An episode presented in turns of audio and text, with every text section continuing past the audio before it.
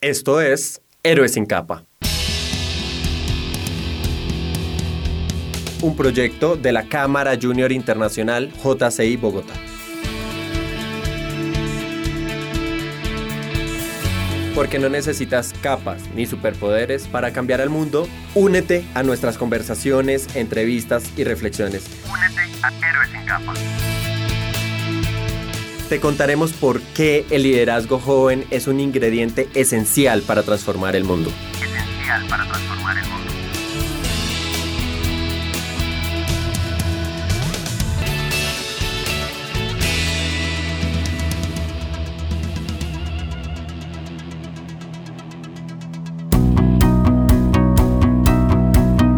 Bienvenidos a Héroes sin capa. Mi nombre es Enson Fonseca. Yo soy director digital de JCI Bogotá para 2020 y los acompañaré en este episodio. En el episodio anterior nos acompañó Ana María Mejía, directora del programa de los 10 jóvenes sobresalientes de Colombia 2020. Los invitamos a buscar el episodio y conocer más sobre este gran programa de la JCI. El día de hoy vamos a abordar un tema muy, muy interesante y es las mujeres que construyen, la situación de las mujeres y de las jóvenes niñas en nuestro país. Y para eso tenemos a dos mujeres valiosas para nosotros, Valentina Zuluaga Duque, TOIP 2018 de, de, JCI Colombia y Carolina Salguero, TOIP 2019 de nuestra organización. Bienvenidas a las dos. Hola Edison, gracias por la invitación. Hola Edison, muchas gracias por invitarme. Para iniciar, Valentina, tienes unas estadísticas específicas para eh, empezar a trabajar este tema. Quisiera que nos contaras sobre estas estadísticas que tienes tú.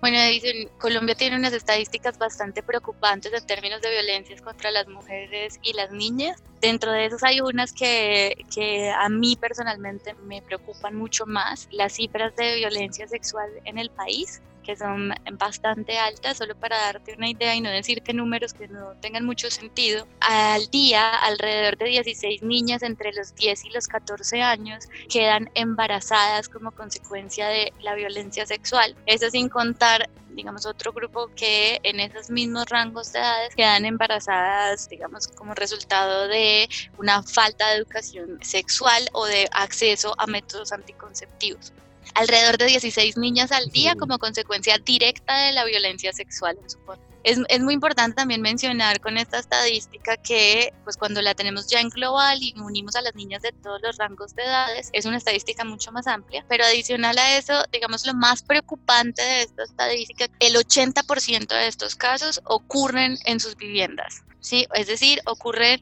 con personas que ellas conocen, en las que ellas confían, en las que se suponía que deberían estar cuidándolas y protegiéndolas.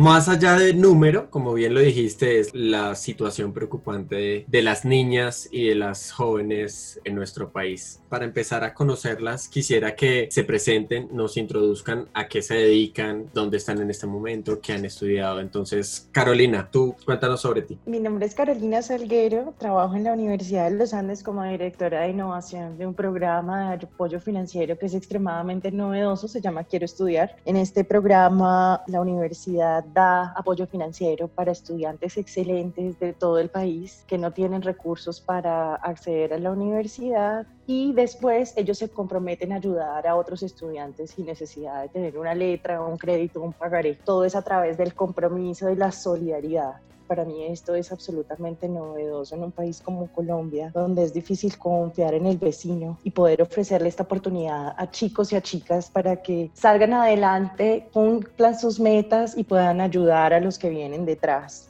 Adicionalmente, soy la cofundadora de una organización sin ánimo de lucro que se llama Del Laboratorio al Campo. Somos una organización que se dedica a utilizar la ciencia, la tecnología, la innovación y el arte para ayudar a comunidades vulnerables a que tengan un mejor vivir. Y esto lo hacemos a través de la educación y la gestión.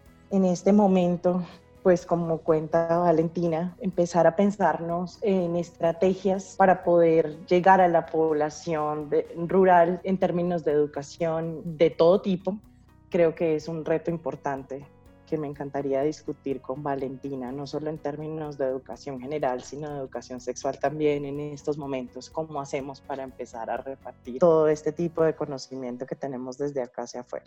Valentina, cuéntanos de ti. Decir que Carolina me pareció muy modesta, porque ella, porque a mí me encantaría que las niñas eh, y adolescentes de este país conocieran como toda la, la trayectoria que ella ha tenido. Es una, es una científica, tuvo que trabajar intensamente en, por fuera del país para pagarse su carrera, ha trabajado en laboratorios muy prestigiosos, digamos, y lo resalto por una cosa en particular y es que uno de mis mayores intereses, y ya les voy a contar un poquito a quién soy, es que las niñas tengan referentes como Carolina, ¿sí? Y que puedan, digamos, empezar a ver que existen otras posibilidades diferentes y que sí es posible y que, digamos, hay muchas historias de vida que se pueden compartir para que encuentren esas herramientas que todavía hacen falta para que tomen su vida eh, en sus manos y puedan tomar mejores decisiones. Entonces, mi nombre es Valentina oh, Zuluaga. Gracias, Valentina. Mi nombre es Valentina Zuluaga, yo soy abogada de una especialización en mujeres, paz y seguridad y una maestría en finanzas. Trabajo para Plan Internacional, que es una organización que trabaja por los derechos de los niños y las niñas en el mundo, en particular por los derechos de las niñas. Soy gerente de proyectos del área de acción humanitaria. Tengo a mi cargo proyectos de educación en emergencias y género.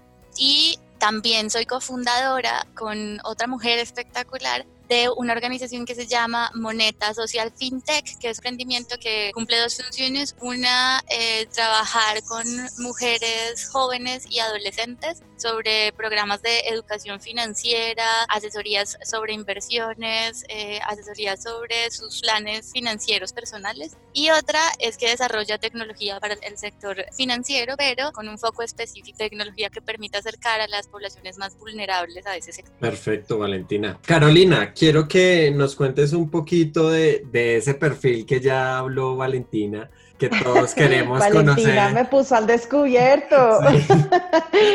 Ah, pero es que sí. mucho la pena. Sí, cuéntanos, no, sí, claro, es que no, no quería empezar de una con toda la historia, pero sí me parece súper importante porque siento que una de las razones por las cuales decidí devolverme al país y no quedarme por fuera, porque los científicos tenemos una dificultad increíble trabajando en el país, porque la falta de recursos para investigación en el país es considerable gastamos muy poquito dinero en cosas que son importantes y en este momento nos estamos dando cuenta cuán importante es el rol de la ciencia y de la medicina. Entonces, creo que, que una de las cosas más lindas es poder llegar y ver a chicas que vienen de clase media, de colegios públicos, con sueños grandes. Y creo que algo que me emocionó mucho de haber conocido a Valentina es, es esa perseverancia, es el yo sé que voy a lograrlo y aunque parezca imposible, ¿cómo es que una niña de un colegio público termina becada para llegar a Harvard y hacer un doctorado después de 11 años de pregrado, de mantenerse trabajando desde siendo mesera hasta en bares, siendo tutora de matemáticas? O sea, ¿cómo puedes atravesar todo lo que necesitas y sobrepasar todos los obstáculos que se te ponen enfrente cuando tienes una meta clara y tienes esa pasión que te lleva a desarrollar cosas que de verdad importan? Entonces, experiencia del genoma y, cómo te motivaste a estudiar lo que estudiaste. Eh, sí, es una historia muy linda. De hecho, la, la, utilicé para ganarme la beca para Harvard, porque desde chiquita siempre fui muy curiosa y siempre me la pasaba preguntando y preguntando, pero todos los días me sentaba en la mesa del desayuno con mi papá mientras que él leía El Tiempo. En esa época todavía llegaban los periódicos a la casa. Entonces, mientras que él leía, yo ojeaba todo el periódico. Obviamente no lo leía, pero miraba todos los subtítulos. Y cuando algo me interesaba, que era como creo que era la sección de los viernes de la ciencia, me encantaba. Y cuando salió el artículo sobre el genoma humano y cómo en Estados Unidos habían empezado un proyecto de ocho años donde iban a poder encontrar las instrucciones y entender de qué estaba hecho un humano y cómo se podía juntar ese material genético para crear un ser vivo, decidí que quería estudiar ciencia. Y me tomó aproximadamente 18 años graduarme desde que tomé la decisión de, de bachillerato de decir voy a estudiar, empecé, empecé queriendo ser química porque pensé que la química me podría llegar a entender mucho más que la genética para poder entenderla más adelante. Y después me di cuenta que la bioquímica reúne lo mejor de los dos. Entonces a veces me siento un poco desubicada porque los biólogos son muy buenos en la biología y los químicos son muy buenos en la química y yo no soy tan buena en ninguno de los dos, pero entiendo la intersección entre la biología y la química y la creación de la vida. Y estudiando en el doctorado, preciso, estudié forma estructural molecularmente estructural virus como el VIH, el SARS y el MERS. Eh, hay una controversia porque la gente no sabe si son entes vivos, si son organismos o no. Ah, entonces, y ni siquiera los científicos se han podido decidir todavía, porque ellos son hechos de las mismas partes que nosotros. Y si revisamos la historia de la humanidad, hemos tenido muchas pandemias, muchas. Esta no es la primera y no va a ser la última. lamento decírselo, solo que a nosotros nos tocó una difícil que nos ha hecho repensarnos cómo estábamos viviendo y ojalá esto nos haga ser mejores personas al final. Yo siento que toda esa trayectoria académica y de lucha de poder cumplir ese sueño de ser una científica a través de la persistencia, de la pasión, de no dejarme vencer por todos los obstáculos, es el mensaje que hay que mandar hacia afuera. Aunque los tiempos sean difíciles, aunque el mundo se te derrumbe, aunque a veces no tengas ni para el bus para irte a la universidad, ¿sabes qué? No importa.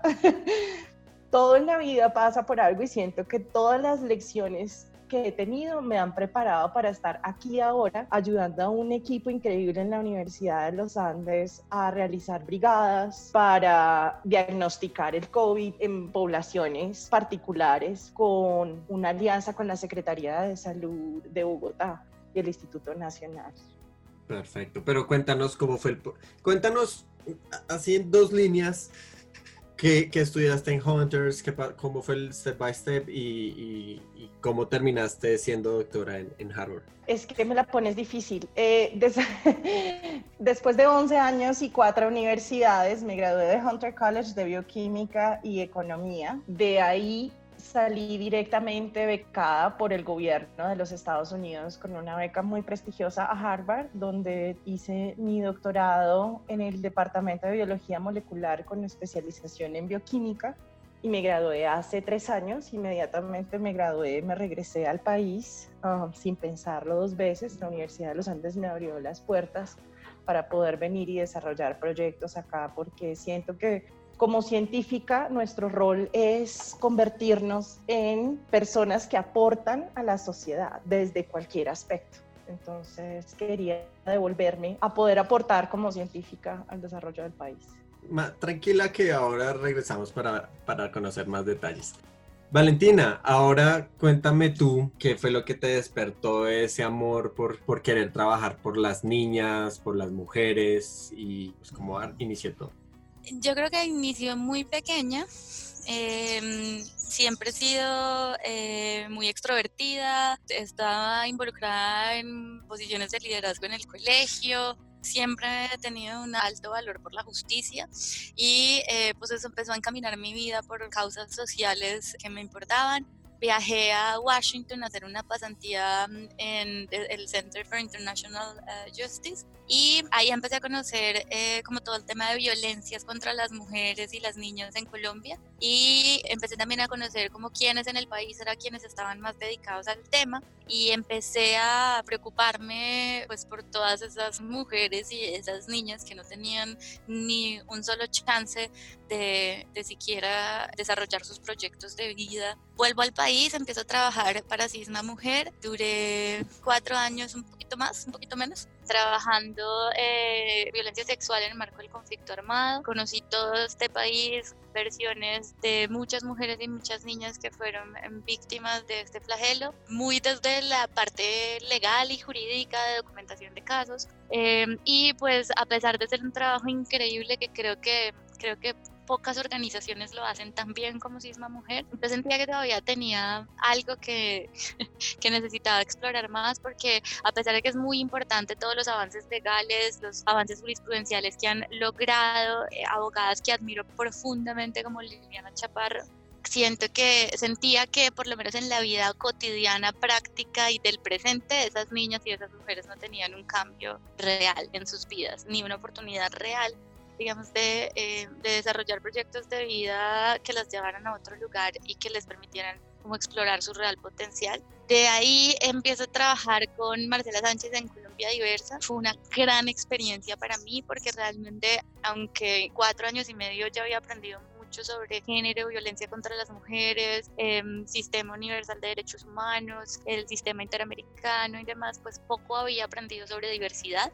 Y esa, ese trabajo durante un año y medio, dos años en, eh, con Marcela en Colombia Diversa, la verdad me hizo enfrentarme a muchas cosas en las que yo me creía muy de mente abierta y no lo era y también hay muchos prejuicios que, que, hoy en día agradezco profundamente porque me ha permitido conocer un mundo que no conocía, conocer una realidad que no conocía y sobre todo ser una persona diferente. También desde una parte muy legal, muy investigativa, muy de trabajo cercano de relaciones públicas o con gobiernos o con donantes, pues yo todavía sentía que algo me hacía falta y empiezo entonces a, trabajar para la Patrulla Aérea Civil Colombiana. Fui la directora de la patrulla por alrededor de cuatro años. Es una organización que se centra en un, en un trabajo de asistencia humanitaria. Tiene un, digamos, un, un grupo de pilotos voluntarios y de médicos voluntarios con la región y em, se monta un hospital de segundo nivel para hacer cirugías, atenciones especializadas, programas de desnutrición infantil y ahí descubrí mi verdadera pasión. Mi verdadera pasión realmente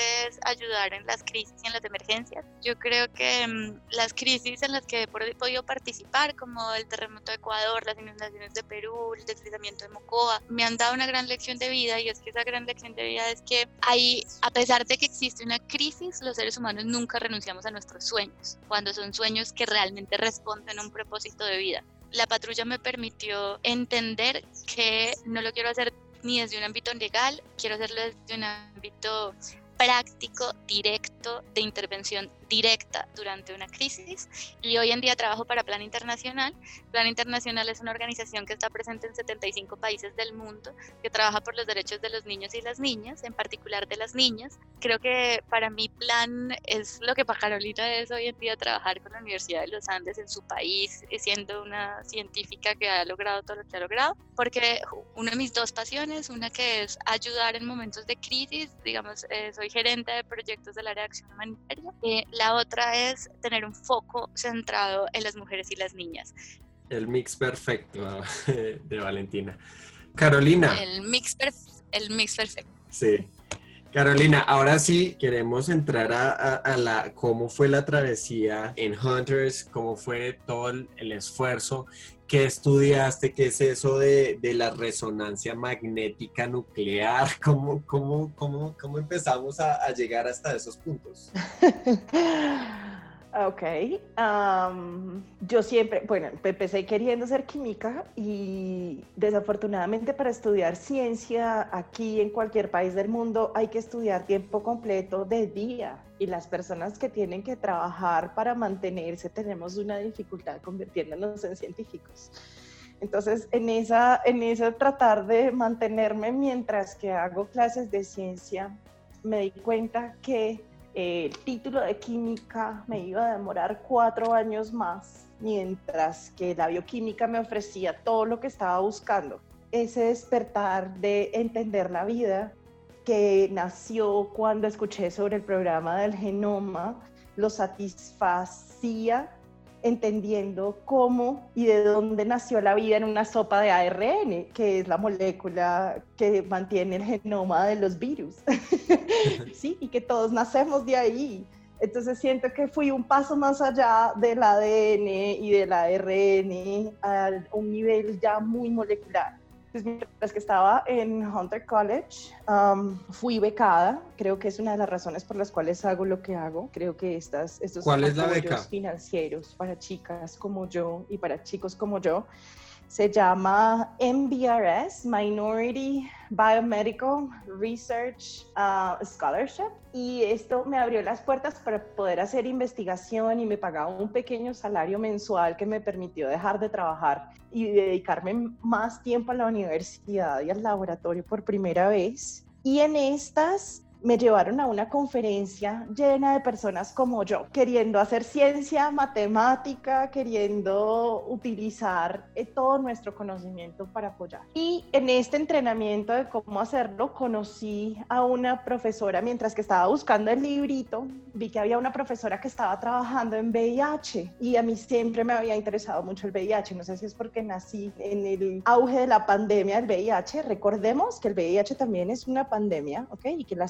sufrimos desde hace muchos años. Por eso sigo diciendo que esta no es la primera vez no es la única, solo que esta se contagia a través de abrazos, la otra a través de relaciones sexuales. Entonces llegué a la charla de esta señora y cuando empiezo a ver lo que estaba hablando, resonancia magnética nuclear, de cómo podemos a través de estas máquinas, ustedes creo que la conocen, pero suena un poco más intimidante de lo que es. Es una máquina de resonancia magnética como donde te meten para hacerte un examen de la cabeza cuando te das un golpe pero cómo lo utilizas a nivel molecular para ver la estructura de las moléculas. Eso para mí fue como, wash, no puedo creerlo es como un, es un rompecabezas molecular porque sencillamente recibes las señales de los átomos y tienes que poner esas señales juntas para crear un mapa de coordenadas de cómo se ven esas cosas en una solución. Cosas que son invisibles al ojo, como los ácidos nucleicos que mantienen a los virus. Y esa es mi pasión, estudiar, porque el virus me parece que es un ente demasiado especial, nos ha ayudado a evolucionar, de hecho. Existe evidencia que hay un virus particular que ayuda al desarrollo de la placenta de los humanos. Hay virus buenos, hay virus malos, hay más virus en el océano que animales en el planeta. y me parecen absolutamente fascinantes. Entonces, este, este trabajo molecular me ayuda a entender dos cosas, cómo funcionan las drogas, los mecanismos, porque ese es el, el fin del trabajo del científico, es cómo puedo crear algo que ayude a la humanidad mejor y la idea era cómo puedo crear una mejor droga para personas que tienen VIH y pensándonos en que lo que hagamos para esto me sirve para el SARS y me sirve para el MERS y me sirve para un montón de otros virus que usan el ARN como material genético y hasta el momento sigo fascinada con el tema, ahora desde una perspectiva más social, porque en ese momento me di cuenta que mi trabajo lo único que podía hacer era alimentar a una compañía farmacéutica que iba a sacar una mejor droga y se iba a llenar de plata, mientras que las personas seguían comprándolo porque nada de esto va a ser gratis y que mi trabajo de verdad no le iba a impactar la vida a nadie en esta vida real. Y decidí sacar entonces el laboratorio al campo y empezar a pensarme cómo podemos utilizar la ciencia, tal vez no a nivel molecular, pero sí más a nivel de sociedad como ciudadanos científicos para aportar al desarrollo y eso es en lo que estoy ahora. Estoy en este momento como una intérprete de lo que pasa en el laboratorio para el diagnóstico, para administrativos y para la gente en el público general, para que podamos coordinar los esfuerzos de logística con los científicos y poder generar un, un estudio epidemiológico que nos ayude a combatir una crisis como la que estamos en este momento mejor invitada no podíamos haber conseguido para este momento un match perfecto de, los temas. ¿Cómo fue la experiencia, Carolina, de, tu profesora, de, ser un, de hacer parte de una, del equipo de una de las profesoras persona que logra una categoría tan especial en una universidad como Harvard? Siempre he trabajado con mujeres científicas. Siento que para mí era importante verme reflejada en la persona con la que trabajaba. Y esta jefe en particular, mi profesora de Harvard, tenía familia, entonces para mí era doble héroe. Era una mujer inteligente que podía mantener una posición académica mientras que al mismo tiempo mantenía a su familia. Y el poder observar ese, balance, ese balance, que muchas no podemos, no, no, es un balance que es difícil de mantener y es algo que, que Valentina tal vez entiende también a la perfección, que requiere sacrificios porque una mujer no solo tiene que ser profesional, sino que tiene que ser mamá y además tiene que ser hija y además tiene que ser amiga y tiene que ser amante y son todos esos roles dentro de la misma persona. Y entonces poder observar cómo esta mujer sacrificaba su vida familiar y profesional para dedicarse a la ciencia, verla embarazada de nueve meses, quedarse dormida enfrente del computador mientras que analizaba datos, literal, la mujer trabajó hasta tres horas antes de entrar a cesárea, ¿ok? Y yo decía, por Dios, pobre niño, muy inteligente y todo, pero eso es mucho estrés para un bebé que no acaba de nacer. y entonces, ¿cómo uno tiene que tomar esa decisión de o quiero ser profesional o quiero ser mamá porque quiero ser muy buena en las dos y no quiero dejar a mis hijos en la casa o como mi profesora que tuvo que llevar a su bebé de casi dos meses a la guardería para llegar a trabajar ocho horas diarias. Para mí eso es muy fuerte y cuando pensamos entonces y lo bajamos a las mujeres cabeza de familia, mujeres, madres solteras que tienen que trabajar, que los niños tienen que llegar a la casa y la mamá no está, ¿sí? Eh, en este momento, personas que son independientes, que viven del día a día, es, es una realidad, que hay una carga adicional para cualquier mujer en, que quiera desarrollarse en cualquier ámbito. Sin embargo, fue muy gratificante haber podido recibir el profesorado de Harvard y haberla ayudado a llegar hasta ese punto. Siento que el haber colaborado lado a lado y no tener esas jerarquías de poder, sino decir, estamos trabajando y estamos juntas en esto, que es una capacidad que tienen las mujeres para construir, como el dicho este creo que es un proverbio africano que dicen que para criar a un niño se necesita toda una, a toda una aldea. Las mujeres somos capaces de colaborar entre nosotras para apoyarnos, para conseguir estas cosas increíbles. Entonces siento que así como ella participó en mi crecimiento, yo también pude aportarle a su crecimiento profesional y siento que eso ha pasado con muchas mentoras que he tenido en mi vida y por eso ahora me dedico a tratar de ser mentora de otras chicas que quieran y que tengan este sueño de salir adelante como científicas o cualquier otra profesión. Muy cierto, esto, eh, esto que oímos con la palabra de sororidad que muchos... Eh, digamos, desconocemos, pero que cuando vemos en la vida real es un fenómeno maravilloso entre mujeres que se apoyan la, la una a la otra, es, es, es bueno, lo muy es, especial. pero también vemos el caso opuesto. Siento que nosotras mismas también tenemos un cassette que nos, que nos hace autocriticarnos a nosotras mismas y a otras mujeres, y creo que la historia de Valentina refleja eso muchísimo y es cómo nos vemos a nosotras mismas y cómo vemos a otras mujeres y, y, aunque la palabra sororidad suena muy bonito es muy difícil de aplicar. Ni siquiera yo puedo practicarla. Imagínate lo difícil que será en otros contextos. Valentina. Voy a contarles eh, lo que estaba contando ahorita para que se entienda el ejemplo y es digamos, en mi trabajo, uno de mis proyectos es educación en emergencias y es trabajar con los niños y las niñas que están por fuera del sistema educativo formal, en este momento mayoritariamente migrantes, pero también niños víctimas del conflicto armado, desplazamientos forzados colombianos. Y en ese trabajo, un día entré a los baños de una institución educativa en la zona rural de Cartagena y los baños de los niños hombres estaban sin funcionar, al igual que los de las mujeres, pero con las paredes blancas, las puertas no estaban rayadas. Sin embargo, al entrar a los baños de las niñas mujeres, los mensajes eran bastante degradantes eh, de género, acusándolas, eh, digamos, como de, eh, con palabras ofensivas y soeces, pero acusándose entre ellas, ¿sí? Y ahí creo que, pues, lo que Carolina, lo que Carolina menciona es, es muy importante y es que la cultura nos ha criado para competir entre nosotras y nos ha criado para em, eh, no tener un, un, un, eh, un, aspecto de colaboración entre nosotras, sino para competir, para competir por un hombre, para competir por eh, el amor, para competir, digamos, por las relaciones, y eso, y eso es una cosa que tiene que cambiar, y que creo que ha cambiado, sin embargo, sigue, o sea, pues estos colegios, porque no solamente fui a Cartagena, fui a varios en Barranquilla, fui a algunos en Bogotá, es la misma situación en todos estos colegios y que eh, creo que como sociedad estamos fallando en términos educativos porque se nos está olvidando que la educación no es solamente las matemáticas y la ciencia, sino también una, digamos, es, es, todo un trabajo de, sí. y es un trabajo también de pensamiento crítico para eh, frenar este fenómeno de violencia contra las mujeres y las niñas que nos infligimos incluso nosotras mismas. Sí.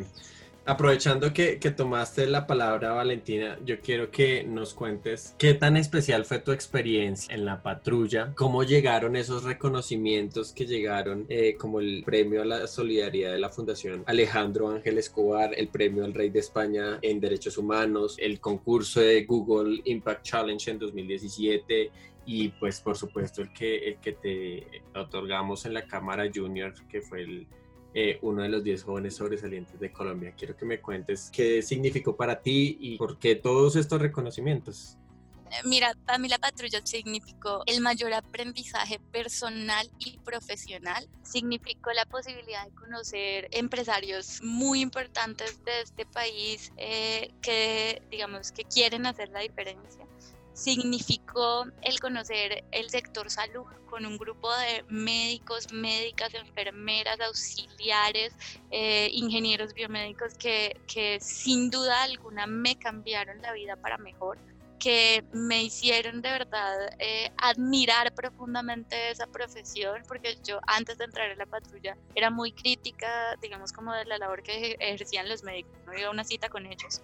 Y además eh, me, dieron, me dieron una cosa que creo que pasa mucho en el sector médico o en el sector de salud y es la posibilidad de entender que el mundo se construye en equipo y con solidaridad.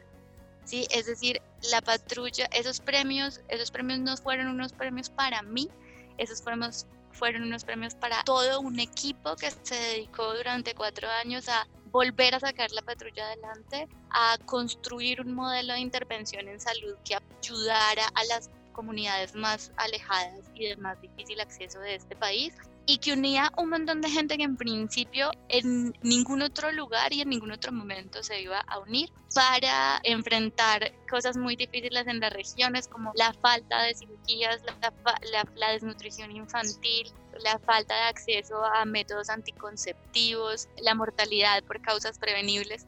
Entonces, ¿qué significaron para mí esos premios? Significaron la confirmación de que el mundo se construye en equipo y la única forma posible de salir de una crisis o de por lo menos transformarla para construir se hace todos juntos. Eso significaron para mí esos premios y significaron también eh, pues el reconocimiento de mi trabajo significaron también la posibilidad de reconocerme a mí misma como mujer para decir si es posible tener un cargo de liderazgo, si es posible, digamos, liderar un equipo para que sea exitoso y que no importa los obstáculos que uno tenga en el camino, porque los premios parecieran como, como la cereza de todo un trabajo perfecto y organizado, que no tuvo errores o que no tuvo crisis y no lo son muchas crisis en el camino, pero son, son para mí esa certeza de si uno nunca renuncia a sus sueños, no importa el azar por donde te vayas llevando a ellos, ni cuánto tiempo tome, vas a llegar a cumplirlos. esos, esos son esos premios para mí.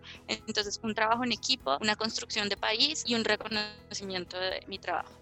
Muy, muy, muy claro. Carolina, cuando iniciaste tu, tu presentación nos, nos contaste los dos lados, ¿no? El académico de esta niña que se maravilló por el genoma humano y, después llega el, lado social y lo materializas a través de, tu corporación del laboratorio al campo. Quisiera que nos contaras qué están haciendo en el en del laboratorio al campo, cómo estamos llegando a las comunidades que están, que están trabajando. Yo creo que el laboratorio al campo es, como mencionaba Valentina, también un esfuerzo colectivo Siento que eso es lo más bonito de, de todo este proyecto y es que somos un grupo de jóvenes, queremos aportarle al país desde lo único que tenemos, que es nuestro conocimiento y nuestro poder de gestión. Y es como nos unimos a pensar en ayudar a comunidades particulares que nos buscan y que nos piden ayuda. Nosotros la verdad no llegamos a ningún lugar con ideas pensadas desde el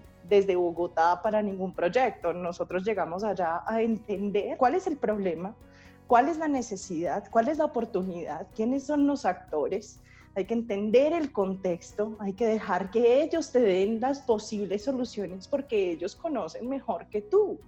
Nosotros lo único que hacemos es somos instrumentos, instrumentos para gestionar. Doña Natalia, la autoridad Guayú, dice, yo quisiera darle agua a los que están acá al lado, pero no tengo un tanque. Bueno, ya Natalia, pues vamos a buscar un tanque. Y entonces empezamos a buscar y encontramos un colectivo de personas que utilizan la danza para comunicar su arte y 18 académicas de baile de Bogotá se reunieron para hacer un evento hermoso donde recaudamos suficientes fondos con la Embajada de Suiza para poder empezar y tener la mitad del tanque. Entonces es como nos unimos y utilizamos lo único que tenemos, que es nuestro poder de gestión, de golpear puertas, de buscar, eh, de utilizar la ciencia y la tecnología para llegar allá. Esto lo hemos hecho también, por ejemplo, con energía renovable, porque varios de nuestros miembros del equipo tienen un énfasis en energía renovable y llegamos a La Guajira y nos dicen es que no tenemos luz. Entonces empezamos a enseñarles cómo funciona un panel solar y empezar a gestionar un panel solar, pero el panel solar no llega hasta que ellos no entienden cuáles son las moléculas que absorben la luz, o sea, de dónde viene el color. y hacemos todo un proceso educativo para que cuando llegue el panel ellos sepan para qué sirve ese panel y que ese panel me sirve para sacar agua y purificar agua y esa agua me sirve para hacer una huerta y que todo tiene un propósito porque no es solo hacer ciencia porque sí, no es solo aprender, aprender álgebra, es aprender a utilizarla en un contexto más real. y siento que eso, a eso va todo, es aterrizar la ciencia en lo que de verdad importa. Pues para finalizar, Carolina, te voy a pedir que le envíes un mensaje para los jóvenes invitarte, Carolina, y Valentina sigue para que nos, nos den un mensaje. Toma aire. Sí, sí, sí, demasiada presión porque hay tantas cosas por decir ah, que en dónde enfocarse. Siento que en este momento lo más importante es que todos tomemos esto como un crecimiento espiritual. Siento que esta generación ha sido llamada a vivir algo de extraordinario y que la crisis a veces trae oportunidades y que hay que empezar a ver las crisis como unas salidas para empezar a repensarse y empezar a repensarse de cómo podemos colaborar los unos con los otros para hacer cosas más grandes. Así que es más un mensaje general desde una mujer científica, ¿sí? porque siento que mucha gente se ha dedicado a dar recomendaciones de qué hacer, de cómo lavarnos las manos, pero no de cómo protegernos psicológicamente y cómo crecer espiritualmente en momentos donde es demasiado difícil mantener en control el miedo. Entonces siento que ese mensaje es más poderoso que cualquier cosa. Ah, los virus no son todos malos. es algo que todo el mundo debería saber. Todo pasa, los virus vienen y los virus van. Estas pandemias han ocurrido en la historia de la humanidad muchas veces y no van a dejar de pasar. Es parte de la naturaleza, es parte de la tierra parte de los ciclos, entonces tenemos que aprender a vivir dentro de estos ciclos y a saber cómo sobrellevar. Y siento que ha sido un placer conocer a Valentina, me siento súper inspirada, la verdad, de que somos muchas las mujeres colombianas, jóvenes que estamos acá dando el 300% en lo que podemos y en lo que sabemos. Así que todas esas chicas que están allá afuera, que tienen sueños, quieren salir adelante, sí es posible si yo lo hice, cualquiera puede, porque yo soy igual que cualquiera. Y eso es lo que me gusta contar en las charlas, es que yo no tengo nada especial, solo que soy muy perseverante y resiliente. Y eso es lo que se necesita en este momento, perseverancia, resiliencia y mucho, mucho amor. Perfecto, Carolina. Valentina, un mensajito. No, pues yo también me siento muy inspirada por Carolina y espero que las niñas y las adolescentes que estén oyendo este podcast también, porque necesitamos más mujeres científicas y que además estén, estén interesadas en traer esa ciencia a resolver problemas sociales. Mi mensaje va también enfocado a que creo que el COVID, porque es la pandemia que nos tocó, también nos pone sobre la mesa que la vida puede cambiar en un segundo pero eso no quiere decir, y lo digo con el conocimiento de causa que me da la atender crisis humanitarias bastante fuertes, ¿sí? que ya no exista más futuro o que los sueños no se cumplan o que no se pueda volver a, establecer un proyecto de vida eh, diferente con el, bajo el contexto y, y las herramientas que tengamos. Pero, y creo que este COVID presenta una oportunidad enorme para los niños, los adolescentes y los hombres para repensarse también las labores de cuidado en el hogar, para distribuir ese trabajo, para, para pensar si de verdad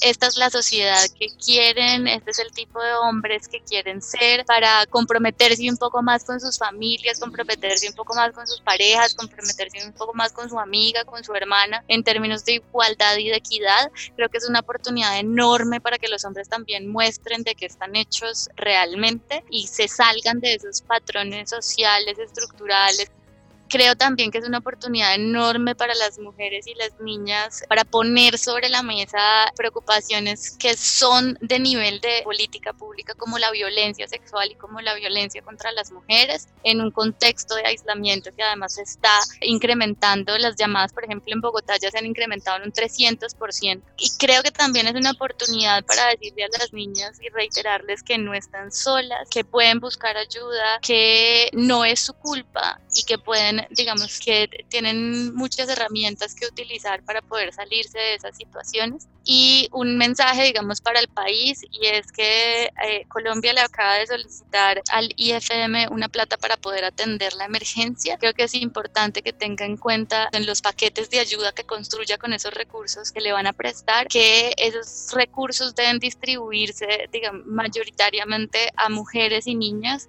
que son las más afectadas por esta crisis, porque sin duda eso sería un factor de mitigación de esta problemática que ayudaría a que no tuviéramos un 20% de nuestras niñas por fuera de cargos directivos, de puestos de liderazgo de em, la universidad y del colegio. Perfecto.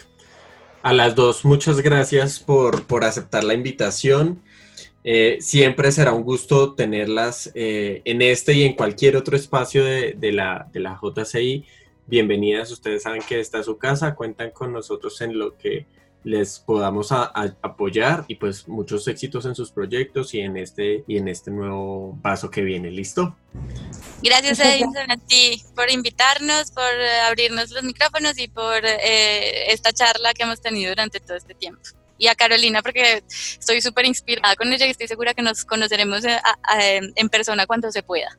Seguro que sí. Muchísimas gracias Edinson y Valentina. Ha sido una excelente tarde y a todas las personas que escuchan el podcast. Vamos a salir de esta fuertes y mejores.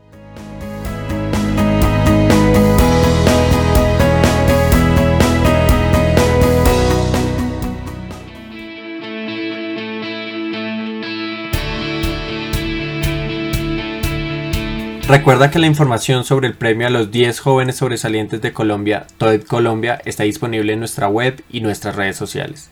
Los invitamos a ir Héroes sin capa en Apple y Google Podcast, Spotify o su plataforma de podcast preferida. Toda la información sobre este programa y los demás proyectos de JCI está en jcibogotá.org. Esta historia fue producida por Diana Ibáñez y por mí. Agradecemos a nuestros amigos de los podcasts de la Sergio de la Universidad Sergio Arboleda por su apoyo Gracias también a Valentina Zuluaga y Carolina Salguero. Ayúdenos a compartir esta historia en sus redes sociales y no se olvide que usted también es un héroe sin capa.